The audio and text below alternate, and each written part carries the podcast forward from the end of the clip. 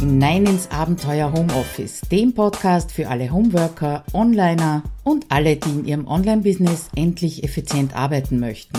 Schön, dass du dir die Zeit nimmst und dabei bist. Ja, hallo, Claudia Koscheder hier vom Abenteuer Homeoffice und ich freue mich, dass du mir heute wieder zuhörst. Ja, ein relativ großes Thema würde ich sagen, was ich da heute anreiße, äh, nämlich das Thema Motivation. Das kommt also immer wieder zur Sprache, sei es jetzt bei Kunden beziehungsweise äh, in letzter Zeit auch so ein bisschen verstärkt in meiner Facebook-Gruppe Abenteuer Homeoffice. Da geht's um Motivation, dran zu bleiben, durchzuhalten, anzufangen, aufzuhören, äh, aus der eigenen berühmten Komfortzone rauszugehen, in der Früh aufzustehen, sich an den Computer zu setzen. Also die Motivation, du kennst wahrscheinlich diesen Spruch, äh, die geht manchmal winkend an dir vorbei, ja, und dann ist sie auch futsch, beziehungsweise sie ist gar nicht da. Ja, es wird ja von sehr vielen immer gesagt, dass die Motivation am besten von, von innen kommt, also von dir selber, möglichst nicht äh, aus einem, einem Druck von außen heraus. Ja, und ich frage mich immer, ja, wo soll die herkommen? Ne? Ich meine, wenn sie drinnen wäre, würde sie auch rauskommen, aber wenn sie drinnen nicht ist, in dir selber, ja, verflixt, wie sollst du da drankommen? Ich glaube, dass es äh, zu einem Teil auch damit zusammenhängt, welche Bilder wir im Kopf haben von Arbeit, nämlich die Art von Arbeit, wie wir sie eben vielleicht früher gemacht haben in Anstellung. Ähm, ich bin ja immer noch in Anstellung, allerdings ähm, im Homeoffice, ja, und damit ist das, äh, dieses Bild von der alten Arbeit ist bei mir schon lange weg. Ich bin jetzt seit über 20 Jahren im Homeoffice. Ähm, ja, jetzt verdaddel ich mich höchstwahrscheinlich gleich, aber äh, im Blogartikel zu dieser Episode habe ich dir einfach mal fünf Möglichkeiten oder fünf Arbeitstechniken, unterschiedliche Arbeitstechniken, nennen wir es mal so, die ganz anders sind als die, die wir in üblichen Anstellungen umsetzen. Ja, die fünf Arbeitstechniken stelle ich dir jetzt einfach mal vor, also nicht nur im Blogartikel, sondern natürlich hier auch in dieser Podcast-Episode. Ähm, das heißt, es ist nicht wirklich eine Anleitung, so Motivation ist weg, wo nehme ich jetzt schnell eine her, sondern eher so ein, ein Hinweisen darauf, dass du vielleicht nicht die richtige Arbeitstechnik für dich schon gefunden hast, ja, und da mal vielleicht auf die Suche gehen könntest, weil am leichtesten ist natürlich, wenn die Motivation innen ist, ja, dann brauchen wir es nicht rauskitzeln. Dann ist sie einfach da, beziehungsweise viel leichter wieder abzurufen. Ja, Gedanken dazu, warum du selbstständig im Homeoffice bist, ja, mach dir, mach dir mal oder auch nicht. Das ist ganz klar. Es geht immer um Freizeit, Freiheit nicht Freizeit, aber um Freiheit, die du haben möchtest. Und ganz oft bekomme ich zurückgemeldet, dass diese Freiheit, die man dann plötzlich im Homeoffice hat, doch nicht so süß schmeckt, wie man eben geglaubt hat. Darum mein Plädoyer an dich oder meine Bitte an dich, dir auch einmal zu überlegen, anzuschauen, zu beobachten, wie, wo, wann und was du am allerliebsten arbeitest. Und äh, streich gleich mal den Satz, den von wegen am liebsten, das Leben ist ja kein Ponyhof, das kommt auch immer wieder zurück, nach dem Motto, ich muss das machen und Disziplin aufbringen und so weiter und so fort. Ich denke mir, du bist selbstständig, du bist im Homeoffice, du arbeitest dort einfach deswegen, weil du selber entscheiden kannst oder können solltest diese, diese unterschiedlichen Arbeitsweisen, die dann eben zur Motivation führen sollten, ja, die sind einfach deswegen wichtig, dass du dir das mal überlegst und dich beobachtest, weil es dann schlicht und ergreifend weniger Widerstand gibt. Ja, also diese innere Motivation, äh, die nicht da ist, die wird ersetzt durch inneren Widerstand, wenn du dir quasi sagst, ich muss das jetzt so und so machen oder ich habe das schon immer so gemacht und dann so weiter tust. Ja, also einerseits gibt's weniger Widerstand, auf der anderen Seite ähm, macht es auch mehr Spaß, wenn du die Rahmenbedingungen deiner Arbeit oder deines Arbeitens im Homeoffice einfach so anpasst, dass es für dich passt. Ja, dann hat der innere Schweinehund quasi überhaupt keine Chance, da dazwischen zu funken. Ja, noch ein Grund dafür, warum es gut ist da auf die Suche und auf die Reise zu gehen für dich, ist natürlich, äh, dass wenn du deine Arbeit mit Freude, mit Spaß, mit Motivation machst und an eine, zu einem Zeitpunkt zum Beispiel machst, weil die Frage war ja, wann und wie und wo arbeitest du am liebsten, ähm, ja, dann bist wesentlich effizienter. Ja, dann zieht sich das Ganze sicher nicht so wie ein Kaugummi. Also unterm Strich geht's niemals, weder bei Produktivität noch bei Motivation noch bei äh, Prioritäten setzen, darum noch mehr in den Tag für dich hineinzupacken, sondern wirklich darum, äh, das zu finden, was dir gut tut und womit du am besten lebst und am liebsten lebst. Ja, also Ponyhof ist es doch im Homeoffice, beziehungsweise du kannst das zum Ponyhof für dich machen. Ja, das waren jetzt mal so die einleitenden Worte, aber die Frage, die sich jetzt natürlich stellt, ist, wie findest du deine liebste Arbeitsweise? Und ich denke, wie zu Beginn schon gesagt, einfach dadurch, dass du dich selber beobachtest. Ja, einfach mal schaust, wann ist die Motivation da, wann ist sie weg, wann ist die Freude da, wann hast du das Gefühl, du arbeitest sehr effizient, wann geht was weiter, äh, vielleicht mehr sogar als du gedacht hättest oder dir vorgenommen hättest. Und zwar dich beobachtest, wenn du eben diese unterschiedlichen Arbeitsweisen ausprobierst. Gut, fünf möchte ich dir davon heute vorstellen. Die sind auch im Artikel ganz genau beschrieben.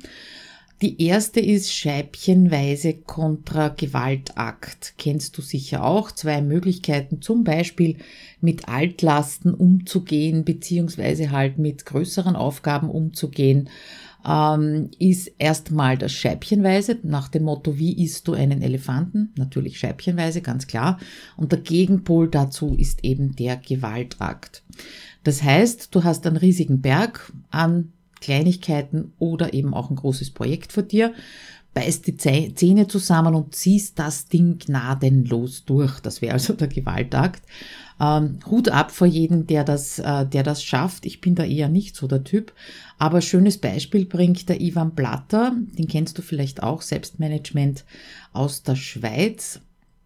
Ja, der bringt ein schönes Beispiel. Er vereinbart nämlich mit seiner Frau einmal im Jahr einen sogenannten Aufschieberitis-Tag. Das heißt, der Termin wird von beiden wirklich sehr ernst genommen und an diesem Tag wird alles erledigt, was sie eben schon seit einem Jahr bis äh, etwas weniger lang aufgeschoben haben. Ja, das ist also auch so ein Gewaltakt. Oder äh, habe ich auch in einem Artikel beschrieben, dass äh, mein Mann und ich unser Haus entrümpelt haben. Ja, das war auch ein Gewaltakt von vier Tagen mit einem Container vor der Türe. Und ich muss ehrlich sagen, wenn er dann nicht so der Antreiber gewesen wäre, ich hätte das nicht durchgezogen. Ja, also ich war der Antreiber für den Container vor der Tür, aber er war wirklich derjenige, der da durchgebissen hat. Ja, und ich kann mich noch erinnern, es waren lockere 20.000 Schritte, die wir da pro Tag äh, von diesem Entrümpeln gegangen sind. Aber ich schweife ab. Also, Scheibchenweise kontra Gewaltakt, das ist das erste, was du ausprobieren könntest, was für dich besser ist. Ja, und das wird wahrscheinlich nicht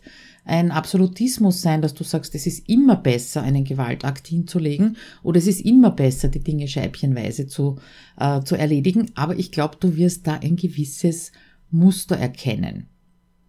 Gut, zweiter, zweite äh, Arbeitstechnikmöglichkeit ist gemeinsam statt einsam. Und da habe ich jetzt also sehr, sehr frische Erfahrungen.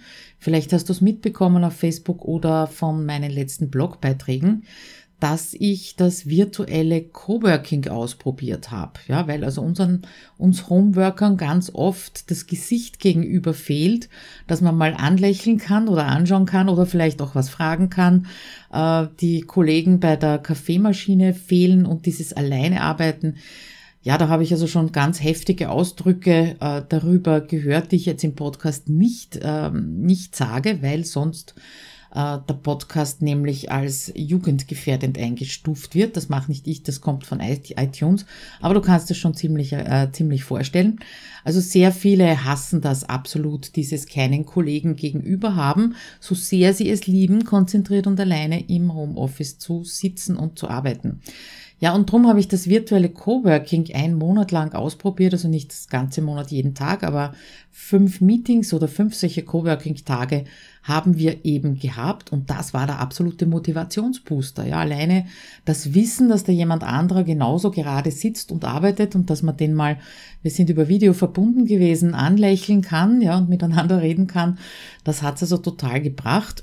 Also diese ähm, ja, dieses Experiment ist vorbei in meiner Facebook-Gruppe, aber du hast noch die Möglichkeit, bei meiner ersten HomeSuite Office Challenge mitzumachen. Die startet am 16. Oktober, wird über fünf Tage laufen. Da werden wir, ja, was werden wir machen? Wir werden uns so gewisse Bereiche anschauen, beziehungsweise kleine Aufgaben gebe ich dir, damit du dann mal ähm, auf einen Status quo kommst, wo du wieder einen Überblick hast, wieder weißt, in welche Richtung willst du eigentlich die letzten paar Wochen des Jahres, ja, obwohl die letzten Sonnenstrahlen da sind vom Sommer, hilft's gar nichts, der Herbst kommt ganz sicher. Äh, das werden also die Aufgaben sein und wenn du Lust hast, du musst nicht, ja, aber wenn du Lust hast, dann kannst du an einem der fünf Tage oder auch an allen fünf Tagen beim Coworking dabei sein und mal ausprobieren, wie das so ist, virtuell mit anderen Leuten verbunden zu sein und dann zu arbeiten. Ja, vielleicht ist das auch für dich eine klasse Geschichte.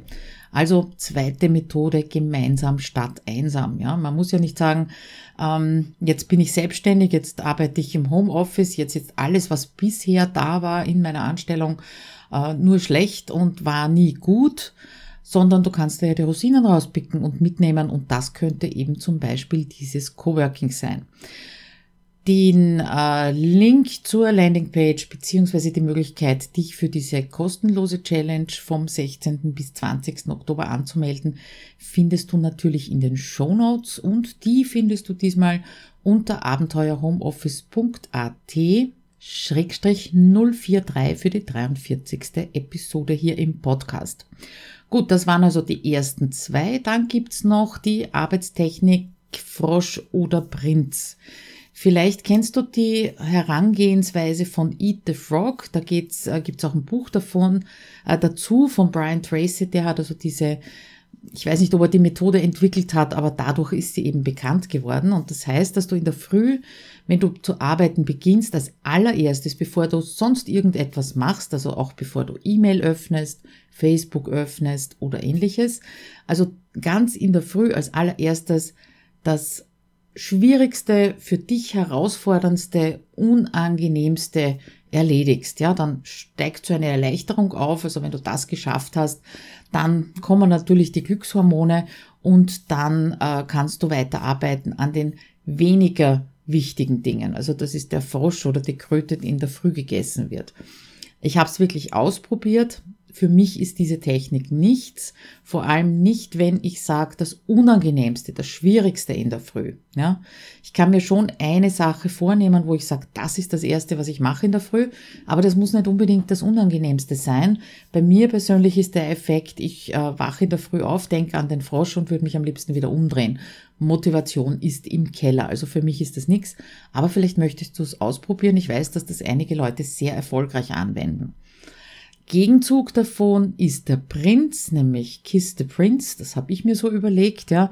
Den küsse ich nämlich lieber, das heißt, ich mache in der Früh als allererstes ganz gerne eine Aufgabe, wo ich weiß, die schaffe ich ganz sicher, ja. Äh, die ist vielleicht eine Herausforderung, aber an der habe ich Freude, an der habe ich Spaß und das äh, schüttet auch wieder Glückshormone aus, ja. Und äh, fällt mir persönlich halt leichter, den Prinz zu küssen und nicht den Frosch zu futtern in der Früh. Also diese beiden äh, Gegenspieler sozusagen Frosch oder Prinz könntest du durchaus auch einmal ausprobieren, was da für dich besser ist um in der Früh schon mal die Motivation zu finden, beziehungsweise die Motivation, dass die von, von innen eben ganz automatisch kommt. Dann hätte ich für dich noch im Angebot Pomodoro oder Zeitblöcke. Wenn du meinen Blog schon länger verfolgst, beziehungsweise den Podcast, dann hast du von Pomodoro ganz sicher schon etwas gehört. Das ist eine Technik, bei der du abwechselnd kurze Zeiträume von 25 Minuten ganz konzentriert an einer Sache arbeitest, 5 Minuten Pause machst, wieder 25 Minuten arbeiten im Wechsel und dann nach zwei Stunden insgesamt eine längere Pause von einer halben Stunde machst. Ich habe den äh, Blogbeitrag dazu, wo ich also die Vorteile dieser Technik vor allem herausgestrichen habe, der ist auch im Text verlinkt. Und dann habe ich noch eine Podcast-Folge gemacht, nämlich darüber, was die größten Fallstricke bei dieser Technik sind, weil ich eben immer wieder zurückgemeldet äh, bekomme, dass das nicht so gut funktioniert. Und diese Fallstricke kannst natürlich auch äh, umgehen, ganz klar. Gut, das wäre also die Pomodoro-Technik, diese Schnipsel, diese Zeitschnipsel, die du sozusagen verbringst mit kleinen Pausen dazwischen. Und dem gegenüber steht die Arbeitstechnik von Zeitblöcken. Das heißt, du beschäftigst dich einfach einen längeren Zeitraum mit nur einer einzelnen Aufgabe oder einem Aufgabengebiet, sage ich jetzt einmal, und hüpfst nicht zwischen den einzelnen Dingen hin und her. Jetzt gibt's äh, Menschen, die sagen, nein, das ist langweilig, ja, da schweife ich dann mit den, mit den Gedanken ab und andere sagen, ja, super klasse, dann weiß ich wenigstens, worauf ich mich in diesem Zeitblock von zwei, drei, vier, fünf Stunden, vielleicht sogar einen ganzen Tag einlasse. Also auch das ist etwas, was du ausprobieren musst, beziehungsweise äh, was ich auch mache, wenn ich in der Früh nicht so richtig äh, in Schwung bekomme, in Schwung komme, dass ich mir überlege, was würde mir denn jetzt von der Vorgehensweise Spaß machen? Also nicht unbedingt von der Arbeit her, ja, von der To-Do-Liste, was draufsteht, sondern wie würde ich es denn gerne ähm, erledigen? Ja, was würde mir denn jetzt Spaß machen? Und da verwende ich dann eben diese unterschiedlichen Arbeitsmethoden. Auch nicht immer dasselbe, ganz klar, das ist ja eben die Frage in der Früh, wenn die Motivation äh, nicht winkt oder winkt und vorbeigeht, was würde mir jetzt helfen, um motiviert weiterzuarbeiten, ja? Das Schöne bei dieser Pomodoro oder Zeitblöcke ist natürlich, dass du auch die beiden miteinander kombinieren kannst. Ja, du könntest zum Beispiel sagen, einen halben Tag äh, verbringst du nur mit administrativen Tätigkeiten wie Buchhaltung und Co und das teilst du wieder in diese kleinen Pomodoro Einheiten auf. Dann hättest du also die Kombination eben zwischen Pomodoro und Zeitblöcken. Ja, und zuletzt auch noch ein Tipp, das ist jetzt nicht unbedingt eine Arbeitstechnik, würde ich sagen, aber ein Tipp, den ich persönlich sehr wichtig finde, weil ich immer wieder höre, dass die Leute sich zum Beispiel dazu zwingen, in der Früh extrem früh aufzustehen. Ja. Wenn du mich kennst, weißt du, ich bin äh, die Lerche, die um 4.44 Uhr in der Früh aufsteht, manchmal sogar früher. Wenn ich um 4, 4 in der Früh von selber aufwache und munter bin und fit bin, ähm, ja, dann warte ich nicht bis 44 ist, sondern stehe eben gleich auf und mache dann zum Beispiel ein kleines Mittagsschläfchen, ein Powernapping oder mal auch mal ein längeres. Ja, das heißt, beobachte deinen eigenen Rhythmus und schau, ob du deine Arbeit und dein Leben rundherum überhaupt an diesen Rhythmus anpassen kannst.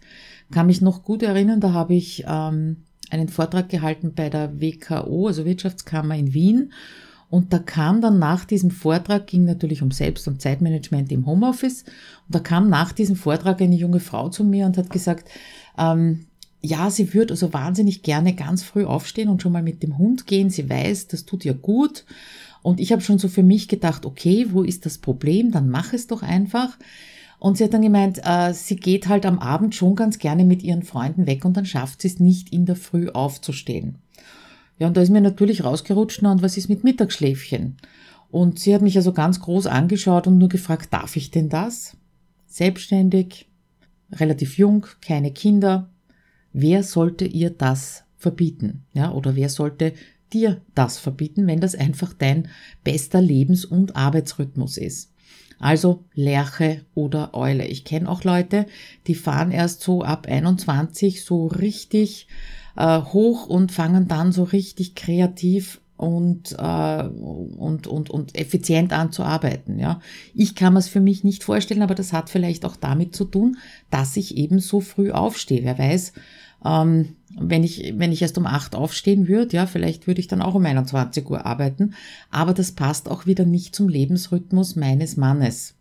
Und da haben wir uns aneinander angepasst, sage ich mal, wie das so nach 24 Jahren inzwischen Ehe äh, der Fall ist, wobei ich schon immer früh Aufsteher war und er anscheinend auch.